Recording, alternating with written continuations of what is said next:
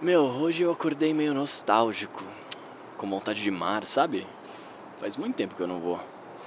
Nossa, falando em tempo, quando eu era moleque, tipo uns 18, 19 anos, eu ia direto para Ubatuba. Lá na Praia do Pulso, você já foi? Bons tempos, cara. Nossa, teve uma vez que foi bizarro. Se liga. Eu acho que eu devia ter uns 18 anos, mais ou menos. A gente foi em 12 pessoas pra lá. Eu, a Si, que era minha namorada na época, Flávia, que era dona da casa, o Roberto, que era meu melhor amigo, e mais uma galera. Era feriado, a gente ficou no total uns cinco dias, mais ou menos. E era animal, porque assim, a casa ficava no topo de uma montanha, não era bem no topo, mas tipo, ela ficava numa parte mais alta assim da praia, então você conseguia ver tudo lá de cima, né? E para descer você tinha que passar por uma trilha que era tipo num mangue, barra mata assim, tá ligado? Tinha uns caranguejos azuis enormes, tá? Era bem bonito inclusive.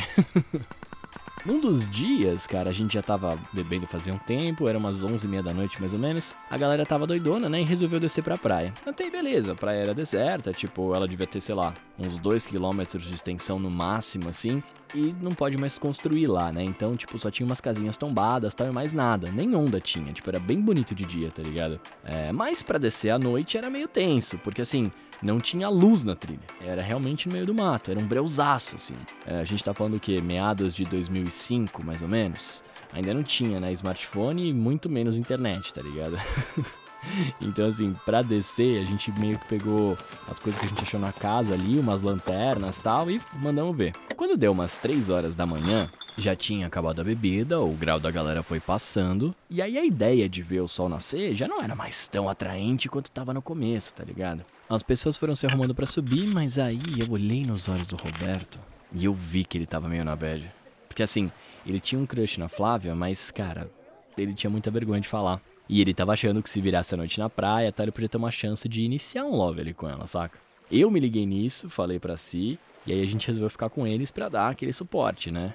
O, o, Fabinho até falou assim, ele, ô, oh, tem certeza? Só tem duas lanternas, a gente precisa das duas para subir. E eu falei, não, cara, relaxa. Dei aquela respirada, né? e falei que eu tinha certeza. Beleza.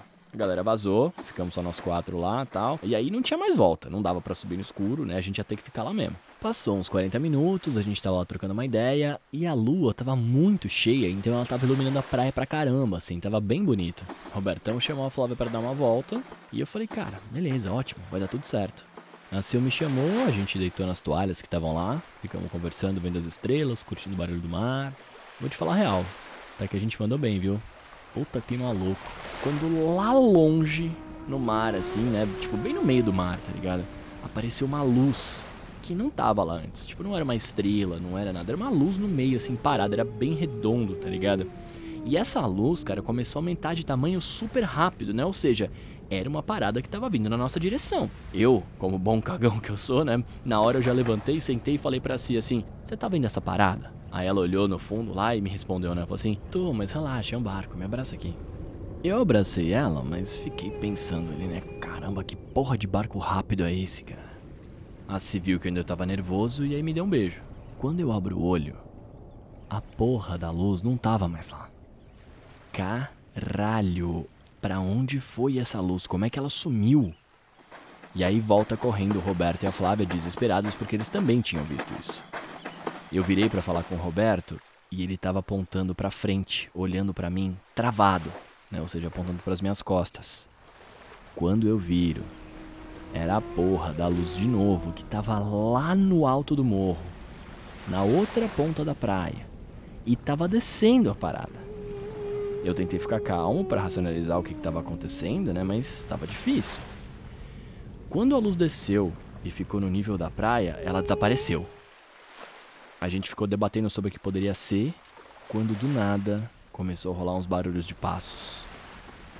E me passa um vulto, meio brancão assim, rápido pra caramba pela gente.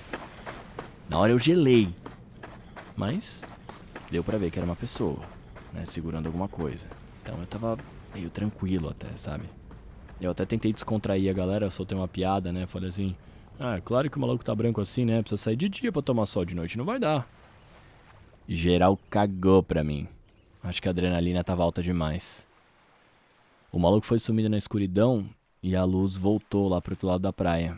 A gente concluiu que era uma lanterna, saca? Mas mesmo assim, né? Ele subiu e desceu o morro muito rápido. Vai saber. As próximas duas horas foram de silêncio total.